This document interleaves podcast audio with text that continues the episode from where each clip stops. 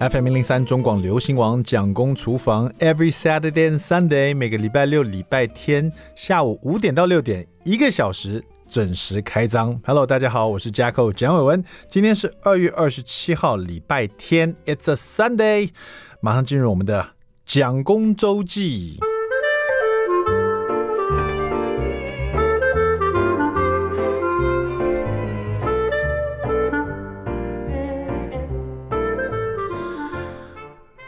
我不知道什么时候开始中了这个韩剧的毒啊，就是说，我发现我连这个呃美剧都不太看了，真的。然后有很多人介绍我看一些另外的剧，我也比较少看。这几这这几年呢，好像真的是中了韩剧的毒哎。就是我看完一部韩剧，我想要再看另外一部韩剧。那我觉得绝大原因是，也是因为这个韩剧啊，或者日剧，以前也蛮喜欢看日剧的嘛，因为他们都是比较呃。也是亚洲人的面面孔，而且文化也跟我们比较接近，所以说有些这个演员的表演上面呢，就比较容易参考。那如果说看美剧哦，因为他们的表演方式其实跟我们很不一样，然后他们的文化，呃，还有一些就是跟我们很不不同的地方，所以好看归好看，可有时候没有办法，好像感觉。这么亲切或者这么贴近我们的生活的感觉，所以跟大家报告一下，我最近又中了韩剧毒。最近看了什么戏哈？在年前呢，先看完了一部叫做《那年我们的夏天》哈，是一个本来我蛮不看好的一部戏。同朋友介绍我看的时候，我也想说，我脱离这种，因为我看了一下那个封面，就是比较校园的爱情片这样的。我以我以为是这样子啦，然后那。其实我对女主角完全不熟悉，然后她是金多美哈，这之前有演那个《梨泰院》的女主角，后来可是我对男主角就比较有兴趣，那叫做崔宇植哈，崔宇植就是演那个《寄生上流》里面的那个骗子家族里面的儿子，啊，这样讲大家可能就印象了，因为我对《寄生上流》这部片实在是太太有深刻印象，而且我觉得他太厉害了，就是说可以拿下美国的奥斯卡奖的最佳影片啊，因为你可以想象最佳影片。他是，他是美国已经是好好莱坞这种这么大的片场，这么多片场，每年出这么多电影啊，而且那一年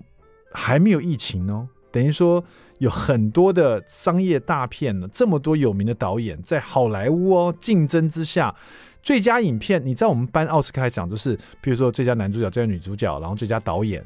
然后最佳影片是最大奖，竟然被。一个讲韩文的骗子拿走了，你就可以想象说《寄生上流》当时是多么的大放异彩，呃，而且让我觉得很佩服。那当然，所以说这个里面的这个骗子家族人的男主角就是他儿子啊，这个崔宇植，我对他印象蛮深刻，所以因为这个男主角关系，我就去看了这个《那年我们的夏天》，呃，结果意想不到的好看，因为他虽然是讲是。嗯，他不是讲校园的恋爱，他是在讲说，在校园里面他们拍了一个实境秀，在这个这个实境秀是为了这个戏剧的需求啦，就是说把全校最后一名的男男生呢，就是崔允植演的这个男主角，跟全校第一名的女生，就是这个金多美所饰演的女生，一个感觉上是最聪明、课业最好，另外感觉上最懒散，然后最不把这个课业当一回事的一个学生，把他们两个凑作堆，不是说把他们变成男女。朋友，而是拍他们两个在一起生活，就是说不是说住到你家，就是说他们在学校里面故意把他们坐在坐在同样的位置，就是说只坐旁边，当做呃坐旁边的同学这样子，看他们俩的互动。那因为他们曾经在年轻时候拍过一个纪录片，等到他们出了社会以后呢，再去记录他们他们两个的互动，然后看纪录片的观众们。呃，其实就在戏里的观众，我们其实并不知道说他们曾经曾经还谈过恋爱这样子，反正就是有点在想说，在在看有关初恋的这个一一段初恋的故事哈，然后整个节奏步调都非常的好看，然后里面它有关这个拍纪录片的这个过程，就有点像我们现在拍实境秀，就是说在这个剧里面呢，它还有一个剧中剧，就是说还有一个实境秀在里面。所以他用实境秀的这种手法去呈现男女主角对对方感情的一种呃陈述，也蛮有趣的，有点符合我们现代人观看电视的一种习惯，是另外一种感觉。所以我觉得呃蛮嗯蛮蛮值得推荐大家看的，又而且还蛮感人的这部戏，真的会触动到你这个以前最单纯的呃初恋的那种感受啊。然后又讲到他们出社会以后，呃，经过了这个很多这个工作的洗礼以后，还是怀有这种当初像学生一样这种呃第一次因为爱喜欢上别人那种初恋的感受，还是很强烈这样子。呃，第二部是我在过年期间看的，我也非常推荐大家看，叫做呃《僵尸校园》，是不是？对，《僵尸校园》。那因为其实我看过很多僵尸片，而且连一开始的僵尸片，就是我们台湾自己拍的这种，你知道以前的僵尸就是穿清朝的衣服，有没有？那种也也叫僵尸嘛，然后会跳，有没有？然后就会呃，你要屏住气息，不然他闻到你的味道，然后会一步一步跳过来。这种穿清朝服装的僵尸，到后来美剧里面的这个所谓的丧尸啊，或者僵尸，就是因为病毒感染，然后变成那种会发狂的人，然后算是已经死掉的人，可是呢，他却活过来。然后又想要吃人肉，这种人叫丧尸或僵尸嘛，在西洋片里面，他是这样子描述这样子的怪兽的哈怪物啊。然后拿到韩国去以后，他最有名的就是这个《失速列车》，然后还有这个《尸战朝鲜》，都是拍了一些我从来没想过的，比如说一一群丧尸在，或者大家在一一台列车上面往目的地前进，也没办法停下来。发生的丧尸的故事，这个美美国从来没有拍过，所以很新鲜。然后也呃也规定了一些比较特殊的丧尸的，比如说丧尸在黑暗中看不到东西这种规则，也是韩国先提出来的。然后到了《尸战朝鲜》也是耳目一新，因为他把丧尸的年代设定在这种呃古代。等于古代没有枪没有炮，只有这种刀剑，然后对抗丧尸这种病毒啊。那古代的医术，他们怎么去面对这种病毒，也是蛮特别。然后那个丧尸校园，其实我本来不看好的，结果看下去以后，发现韩国人真的太厉害了。他这个在校园里面这一群新兴那个学子们呢、尤其是同班同学，如果你的同学变了丧尸，你要怎么自救或救他？还有这一大群的学生，一个学校里面至少两三千人嘛，至少有得到五千人，对不对？一大群人变成丧尸以后，在学校里乱跑，这种大场面，甚至一镜到底哦，丧尸的动作、表情都做得非常到位，而且里面还解释了很多有关丧尸，就像我们现在这变这个被病毒肆虐哦，他也解释这个丧尸的病毒应该从何而来，而且人在变成丧尸的时候，他遭遇了什么样的感受，他才会变成丧尸。都描述的非常棒，所以推荐大家可以看看看这两部片。如果你想要看一下刺激的，就看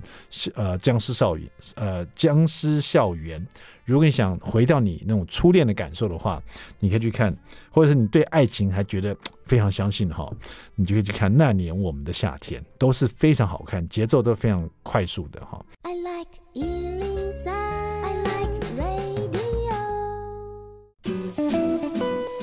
FM 零三中广流行网蒋公厨房，We're back，我们回来了，我是 Jacko 蒋伟文。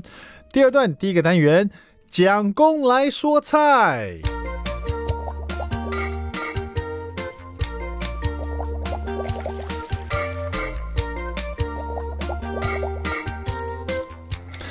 好了，今天也来说两道这个算是优质高蛋白啊。白肉这个料理哈，我们就用鸡胸肉来做料理，而且连说两道，一个是香蒜油炒鸡丝，一个是香煎咸蛋糕哈，一个是比较西式，一个是很中式，有点类似古早味的感觉哈。这两道料理都收录在我们周维民小周氏的《爱上鸡胸肉的一百道美味提案》。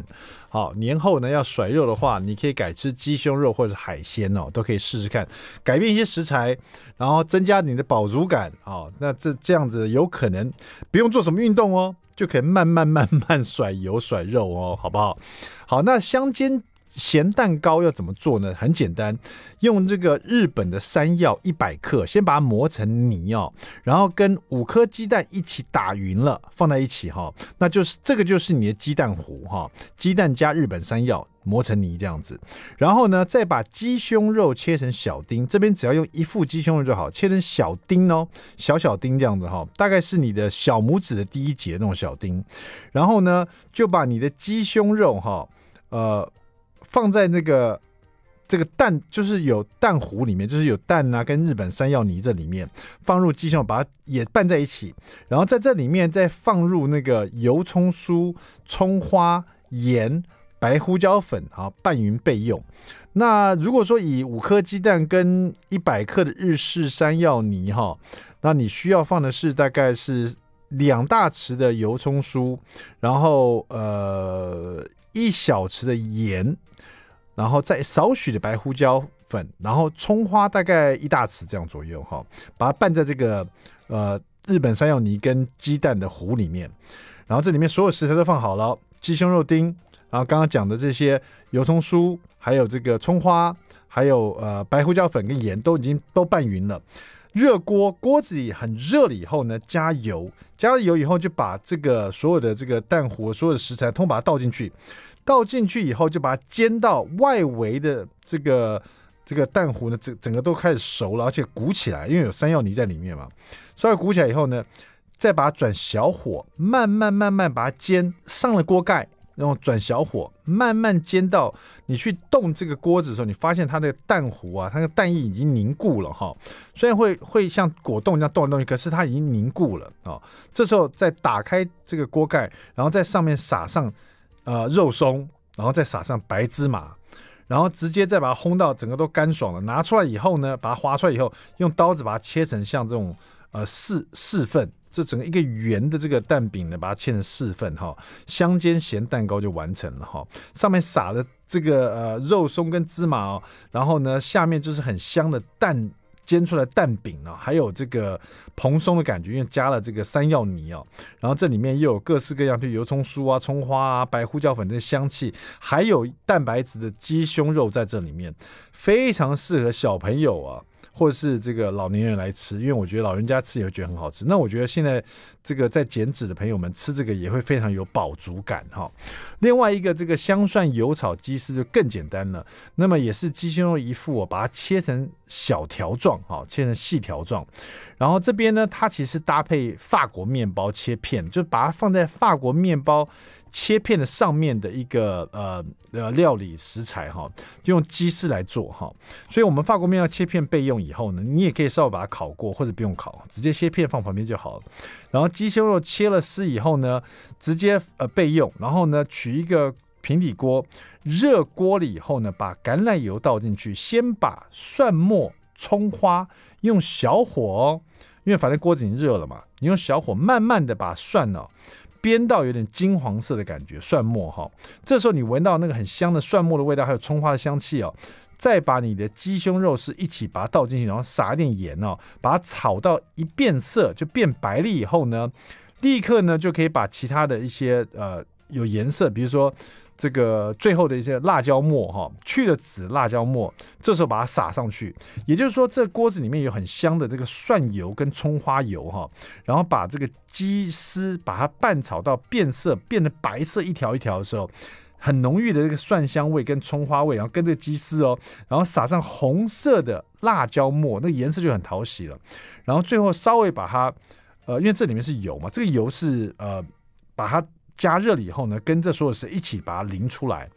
因为你要把它把这些鸡丝啊，还有葱花、蒜末啊，还有这个这个油脂淋在你的法国切面包切片上面，直接这样吃，有点像那个呃西班牙小点一样这样吃法哈。所以刚刚我们介绍了一个呃香煎咸蛋糕，上面铺了白芝麻跟肉松了啊，煎出来有这个。日本山药的蓬松，加上这个蛋的香气，还有鸡胸肉在里面呢，其实比较感觉是比较古早味的感觉。另外一个，这个是比较西式的，这个把这个鸡丝呢，用很香的这个油哈，尤其是橄榄油，加上了葱花、蒜末，然后呢鸡丝哦，然后撒一点这个红辣椒末，然后直接炒好了。淋在你的这个或者摆在你的呃法国面包切片上面，直接这样食用哦，也非常的好吃哦。接下来这两道呢，都收录在小周师周为民的这个爱上鸡胸肉的一百道美味提案。特别谢谢我们小周师了。好了，在家试试看这两道很简单又高蛋白的料理，希望你可以吃得饱，然后可以这个慢慢的把肉都甩掉，好不好？变成更苗条的身材。好了，蒋公厨房休休息一下，等会 马上回来。Radio，我喜欢。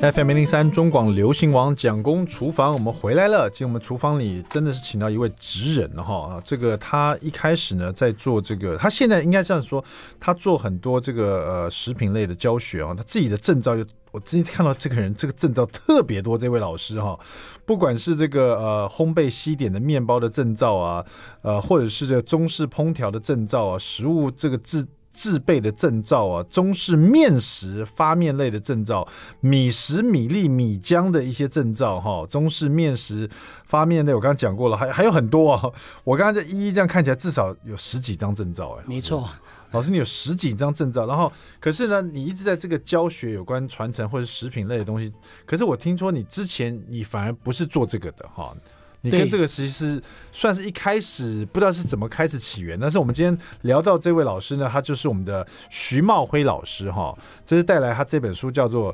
呃食岁时节庆米食哈，经典的米食对不对？对，这个部里面的主要是为了要传承，嗯，因为这里面呢，我刚看了一下，就是老师所谓传承的话，因为有很多是我们台湾的古早味，对哦，或者是呃，也有可能很多是外省的味道。对，反正就是在台湾这块土地上，大家很熟悉的，在节庆会吃到的米食的东西哈，比如说呃，像那个很多粿啊，或者是粽子也好啊，或者甜糕也好啦，甚至于一些糯米糕，或者是一些呃，比如油饭哦，或者是呃，每个节庆会吃到的东西都不一样，或者是最简单的萝卜糕也有，对不对？对，老师这一次这本其实是蛮多东西合在一起的，对不对？对这个部里面就偏向于就是我们传统的米食，嗯，把把整个汇总。呃，讲到传统米食啊，因为我刚刚也提到说，老师你的证照真的很多啦，嗯、所以我看到这里面呢、哦，像有些很特别节庆的米食，我其实我我不知道它叫这个名字，比如它这个伦敦呃伦伦教糕哈，伦教糕，它其实就是白糖糕，白糖糕对，没错，它原名叫伦教糕，是不是？那是在。在那个大陆的叫法，哦，香港的叫法，在台湾来讲的话，其实就是白糖糕。所以嘛，我说，因为台湾其实有很多的，不管是移民也好，或是从呃外省来这边也好，或者台湾本土的也好，太多太多我们在台湾土地上，在节庆里面会吃到的各种节庆，或者是吃到的一些很特别传统都有。对对对对，所以。结集了这么多的东西放在这里面，都是我们这传统的一些传承的米食，对不对？对，没错。有些简单到是大家比较耳熟能详，比如说珍珠丸子这种。对哦，它也是一种米食。这个是我爸最爱做的啊。我爸上海人，可是他很喜欢做的珍珠丸子给我吃哈，所以我看了就很有亲切感。那有很多也是，比如说我们在端午节会吃粽子这样子的，或清明节会吃到什么这样，你自己去想。在中秋节可能吃到什么哈？对。那这些节气里面，只要是米食的，都收录在这本里面了哈。没错。那我刚提到说。其实我们的呃徐茂辉老师呢，这个这么多教这么多年教学这个传承这种传统食品的经验哦，可是我听说你一开始其实教的并不是食品类的东西。对，我一开始大学毕业以后，呃，服一官役之后的话，我就自愿留营当军训教官。嗯，然后后来因为有有长辈照顾，所以我就跳进去去做做食品，做鲜奶。原本是军训教官，教官，对，管理学生。哦很难想象，后来去做食品类的，先从鲜奶开始，鲜鲜奶开始，然后从那边去接触，然后其实我那个时候就开始就是对微生物上面，呃，有很大的研究。之后的话就就陆陆续续走向酿造，从酿造 再再到烘焙，再到中式料理，对，再到现在我们看到这些传统的米食。这这这一路怎么转到这边来的？这真的是一一一一一一场人生呢、啊！我觉得这这个的话，其实就是有时候被被环境所所所所希望要求。因为我当初在那边做做这一块的时候的话，当一方面是对食品有兴趣，嗯，那呃以前的话对证照一点都都没有感兴趣。到了后来，因为教职业训练之后的话，那为了要做学生的榜样，嗯，所以我自己。督促我自己每年一定要考一，至少要考一张证照。哦，哎，老师，你刚刚讲到说你对食品有兴趣哦。你所谓有兴趣，是你很爱吃，还是说你对食品的制作很有兴趣？食品的制作很有兴趣。为什么呢？你因为因为我我觉得那是一个祖先传下来的东西，它有它的做法的一个一个它的道理，嗯，啊，它的方法，它原理，只是我们有没有搞懂？嗯，可是早期来讲的话，因为我是从小是跟呃祖母带带着我，对啊，因为爸爸妈妈比较忙，是，所以都祖母带着我。每次在那边做这些这些庆典的米食的时候，他只会做，只会做，但是讲不出来，嗯。啊，就呃引起我后来的时候的的对这方面的一些探讨，后来发现到有，有道理哎，因为有很多这种传统的庆典的米食哦，我们常常看到，甚至常常吃到，就是说刚过完年好了，嗯、比如说我们有这个萝卜糕，我们也吃嘛，客家的菜头粿哈，还有这个广广东的萝卜糕。芋头粿有没有？有，还有黑糖的发糕哦，还有这个呃米发糕啊，发糕八宝甜米，这个八宝八宝甜饭，对，这种米糕有没有？然后这个还有红豆红豆年糕，我们在过年也一定一定会吃到的哈。然后这个甜的年糕啦，客家的发财板，这个我没有吃过哈。这这个就是一般人家讲的咖喱，那那在东南亚来讲，他们叫茶果，哦，喝茶的茶茶果。对，哎，其实其实这个的话，像因为名称不一样，很多东西其实有时候你会觉得，诶、欸、诶、欸，一看的时候就说啊，原来我我们的叫法不一样。对，有时候吃是吃过了，哎，不见得。就像我刚刚说那个伦教糕，对对对，就是白糖糕，对对，吃是吃过了，可是你就常吃，你甚至觉得说啊，这个每年都吃到了，对，就很熟悉的东西，从小吃到大的，对。可是你可能没有办法叫出它正确名字来。没错，像像刚刚讲那个，在苗栗。地区的话，他们就就叫米包，因为、嗯、因为它不是发糕，嗯，好，其实它是等于说，其实它真的来讲，它也是发糕，只是它没有发起来的。对哦。的的糕啊，但是我们要用米来做的这种米糕米包，或者现在我们快要过这个元宵了嘛，哈，这个咸汤圆呐，元宵的这个包馅的甜汤圆呐，或者是这个地瓜汤圆呐，哈，这些，或者再接下来我们有清明节了嘛，哈，对，比如说有这个爱版的那个，对对对，超贵超贵哈，还有这菜包啦，没错，还有这个这些也是清明节我们看到的，端午节就不用说了哈，红豆粽啊，甜粽啊，咸粽啊。北部粽、南部粽太多了哈，然后中秋节的月饼了哈，对。然后这个在这个平日的还有很多，对，平日比如说正月到十二月，这中间还有很多米饭类的东西，比如说糯米糕啦，对，这个甜的糯米糕、咸的啦，还有太多了。像我刚刚讲珍珠丸子也是糯米类的哈，板条也也是最常吃的。啊，板条对对对对，米苔目板条啊，麻吉麻吉对。对，这些都是这是比较传统的米食的料理哈，甚至甜。甜品这样子，这个其实我们常吃，可是有时候我们吃的觉得吃到就每年都吃，觉得它好像就是很普遍的东西，没有去深思熟虑，就是它怎么做的哈。对，那我觉我觉得这个呃，茂辉老师就是说，你对这个有兴趣以后呢，你觉得这个是一个很棒的一个传承的一个事情。对，而而且就是说我我现在坦白讲，我自己很有自信的，我说我把它系统化，然后比它比较就是说。不要是不要像以前老人家跟我们讲的，就是你只要看着做，可是我不会变化。对对对。那那那我现在的话，我我不管我是用用米来做，还是用米粉来做，嗯，我都可以做。哦，而且这本里面呢，每一每一道这种传统的米食呢，它的分解图特别多，哎，而且有很多老师的提点。比如说有些东西要前面就有很多呃介绍它的那个呃务实的一种烹调的方法方法原理对不对哈？一些原理，比如说有的是用煮的，有的是用蒸的，对。然后有的是要先泡再去煮烂它哈。老师都讲的很特别清楚，对。它的前置的工作应该是，而且甚至于不是讲还有照片啊，这些都还没有进入单一的单品，对。就是它的普遍的煮法是怎么样的，都介绍很清楚。所以这真是这本是。以传承为概念的一本料理书，对不对？我是希望这样子哦，就是而且甚至于我觉得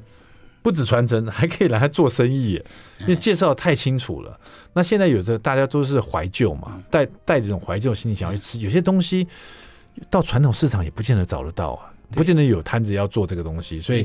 有时候甚至出现了，比如说那艾草柜出现，我就想要赶快。买买来吃吃看，因为有时候不见得吃得到哈。那有些是比较稀松平常的，譬如说蚂蚱这种的，现在像便利商店都会卖，不见得端午节你你吃得到，甚至什么时候都可以吃到哈。对。但有些就要看我们这个呃时岁啊，这个岁时节庆的米食这本经典的哈，这个米食的这做法哈。今天我们就请到我们的徐茂辉老师跟大家分享这个传承的这本书哈。别走开，马上回来。I like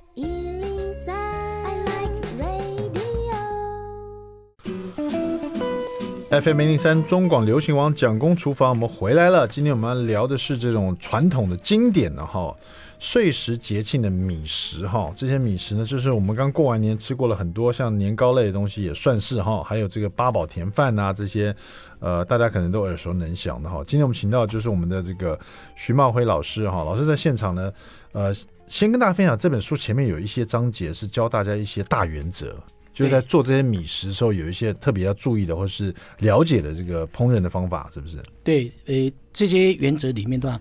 其实就是我把它汇总。比方说煮饭，嗯，煮饭的部里面，当然就看起来很简单，就是反正洗米、洗米、泡米，然后然后去去蒸蒸煮，啊，不管你用电锅也好，或大灶，嗯，啊，那。或甚至用用用蒸斗去吹，嗯。啊，可是它它的技术，如果如果说你到位的话，它其实做出来的非常的好吃，嗯，好，否则的话就是一般就是一只是填饱肚子而已，是。不是享受？所以在在这前面部分，我会我会针对原料的的的选择，比方说我们做做板果的时候的话，嗯，那那你自己要先了解，如果我今天做的是要不粘的，比方说像萝卜糕、呃芋头糕，这个部分就用再来米。嗯，它是属于不粘的。如果要要做马吉，要要要要有皮，要包东西的，它有粘性的，那一定是以糯米为主。嗯啊，那呃，然后因为我们现在台湾呃，其实以蓬莱米为主，所以慢慢的就说，我要我要让它不太粘的时候的话，我可能。就直接用用那个蓬莱米就好了。哦，啊，那那这个过程里面的话，那我们祖先的智慧里面，他告诉你说，如果你你要让它更好的话，那比方说我做菜包，如果你全部用用圆糯米来来来做的话，它太粘牙，嗯、所以必须要要加一些加一些淀粉类的东西。那有时候都要加再来米，啊，有时候加加中筋面粉，这种比例大概一般都八比二，嗯，啊左右的，甚甚至有些人还用二比一。嗯啊，就就是这种方式，主要的是把它的粘度降低。了解，而且甚至于老师在这边也特别提点大家，而且跟大家分享，就是说你用不同的方法来煮这个饭，就容器啦，比如说用瓦斯、用电锅啦，或者是用这个木质的蒸斗啊。对对对，如果你有的话哈，对，它煮出来也会不一样吗？非常好吃，而且而且有时觉得是最好吃的饭，就是用用木木头，像原住民的那那那个蒸斗，只是说。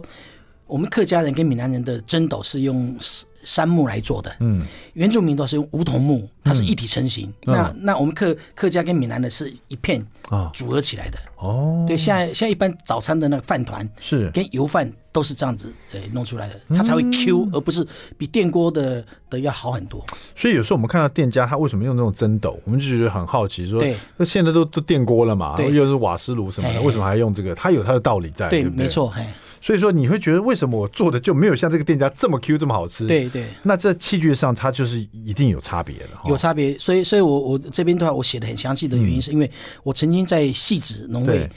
教过一个学生，他他就是因为要要做这早餐，被被小朋友嫌弃，嗯，认为说说说糯米太硬。说他煮的饭太烂，还敢出来卖？哦、太烂哦！啊，所以所以后来他就花了九千块钱去学，就是这种方法。哦，怪不得我们看那个早餐饭团的，他也都是用蒸斗。对对对对，放里面然后拿出来这样做哈。对。然后这边也当然也用过，比如说电锅啦，或者电力，或者瓦斯煮。老师也也提出来他的一些不同在哪里。对，他水分控制，嗯，而且都很详细，都有分解图哈。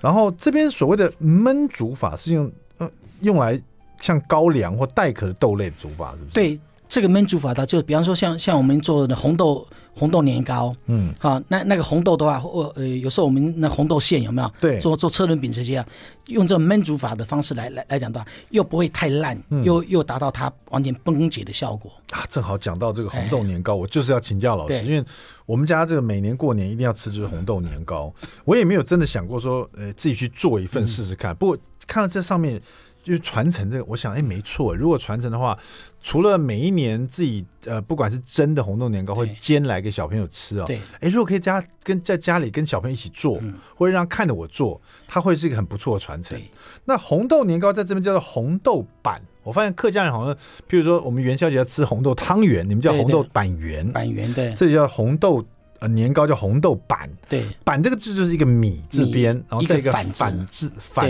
反反而的反哈，对，这个板的意思是什么呢？它它就是属于像我们有时候像像那个有些像像再来米的话，我们是用浆来做嘛，嗯，之后变成变变呃变变成了类似像板这样子。哦、那那那这个板的话，一般来讲的话，就就是它做很扎实的东西，嗯，哎，就就是而且有有粘性的。好，那因为刚刚老师说过那个红豆年糕，你讲到用焖煮法哈。对对。那我们可不可以帮我介绍一下，大家也听一下红豆年糕哦，家在家里自己要怎么制作好好？那个红红豆年年糕的一个大原则，第一个，它它是做板的话，一般来讲，我们就是用圆糯米系列的。圆糯米啊，你你用圆糯米去直接浸泡磨浆，嗯，然后滤干变成板脆，嗯啊。第一种，第二种的话，就像现在最方便的，就是你去买买那个，不管是干磨的还是水磨的糯米粉，啊，就就可以，但是你去还原。啊。那糯米粉的还原的方式的话，它它到时候还原要要做板的话，它的加水量是零点七倍，嗯，那那那那这个是第一个哈，就就是它的它的呃第二个，如果说你里面要加红豆，不管加甚至白凤豆什么豆都可以，啊，那豆子不里面呢要先处理，嗯，那处理的时候的话就是。比方红豆，我们呃在台湾来讲的话，建议你买买屏东的万丹的那个那红豆是最好。嗯啊，那那你洗干净之后的话，你。建议啊，不管你用电锅煮也好，但是我我比较喜欢用用用焖烧锅，嗯啊，我就像像煮一般的红豆汤一样，没红豆汤一样，然后然后你你你你把它煮开。焖烧锅是像压力锅这种东西吗？诶、欸，不是，不是，它、啊、它它就是顶着锅诶锅子拿拿诶，你东西装装了食食材之后的话，加水下去煮，煮滚之后的话，就放在一一一个容器里面。焖烧锅，对对对对，了解了解，焖在里面。对对，大大概八个小时之后的话，它就完全烂掉了。嗯，这就是老师刚。讲的焖煮法是，哎、欸，这这是这个是有有现代的器具，那那真正的焖煮法的，我是用大灶去，就是传统那那那去。对，这焖煮法这边也有照片，大灶是，对。但是如果有焖烧过，就是现代的做法。对的，现代做法就就很方便。好，然后然后这这个焖煮好之后啊，那我有些人的话是不加它。不加呃糖下去蜜啊，但是我会建议啊，你可以把到到时候焖好之后的话，把它它只要有有豆子有裂开来哈，就就算好。好了之后的话，你你可以可以到时候到炒锅里面去啊，加些糖。那糖的比例的话，可以从三十 percent 到五十 percent，也也就是说，比方说我一斤红豆，我可能加。加加三百公克的糖，嗯，我也我也我也可可能加加两百公克的糖，看你喜欢的甜度，嗯，然后下下去炼它，就熬像熬我们的红豆馅一样。之之后的话，我才加到我的那个米浆里面去。所以说我这个红豆蒸好以后，等到它都破了，对不对？对。然后连同红豆水跟这个红豆一起盛出来。哎，不必，对我们水水可以不用，因为水不用。水对水水都要我们当红豆汤来喝，哦，所以水留着当红豆汤喝，把那个豆子捞起来，对，然后放在热锅里面哦，加糖去炒它。对对对。炒到什么程度？那这个要小火炒吧？炒炒它其实炒到糖溶掉就好，因为啊，因为这个到时候还是加的，对对，加到里面去啊。呃，那这个呃，炒到这个糖，这个融在这个等于是红豆里面，然后这样炒，对对对，它也会烂的融粘成一团嘛，对对？对对对。然后呢，就可以拿出来当做蜜红豆了吗？对对对，就是说那那个部分的话，就当我们的那那个呃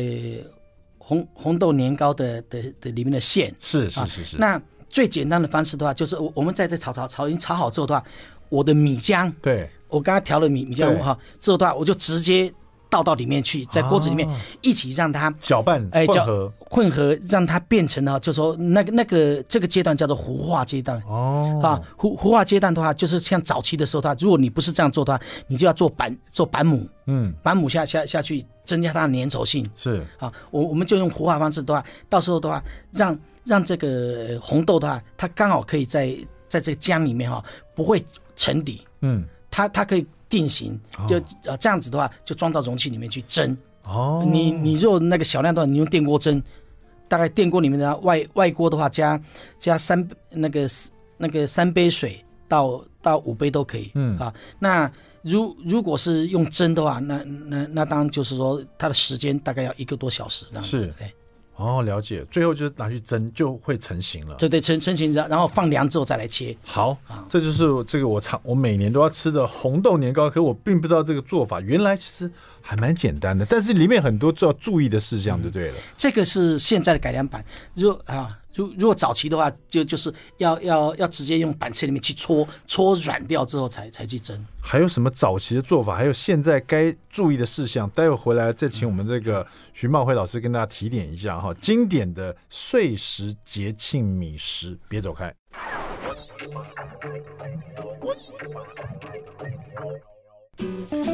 FM 零零三中广流行网蒋公厨房，我们回来了。今天我们请到的是徐茂辉老师，他教大家的是由这本书叫《经典岁时节节庆米食》哈。对，呃，在过节的时候要吃什么样的传统米食？怎么做？在家里自己做，跟朋呃跟朋友也好，跟家人、跟小朋友一个亲子共乐时光都很棒哈。老师，这本书其实是它是呃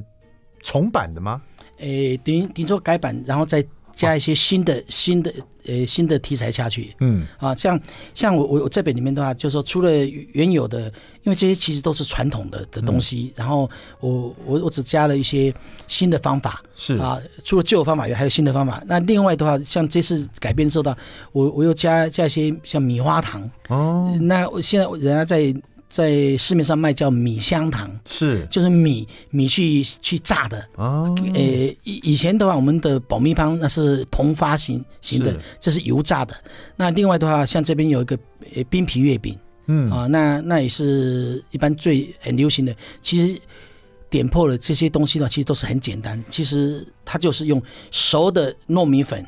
我们叫叫高粉、高仔粉去去去做的。嗯，而且很多其实老师也讲到，有些是全年节庆可以吃的东西，对对对对对，像那种米蛋卷啦，或者芝麻球啊，对对对，大家现在已经变成平常的这个去吃点心会想吃的东西哦。没错，当然有有很多是以前是很传统，可是现在呢，呃，老师把它摇身一变，像米花糖这种的哈，对对，就是它呃结合了传统跟现代感的东西。没错，以前的话是就订婚的时候的话。或或或有一些特殊的的部里面才会做这个东西啊。嗯，那那现在的话就是说，因为政府那个米米过剩，是之后的话也是强力推推推这这种产品。哇，这本真的是不管你有没有想要动手做，我觉得值得收藏啊。因为你因为很多东西说实在的，你就算想吃，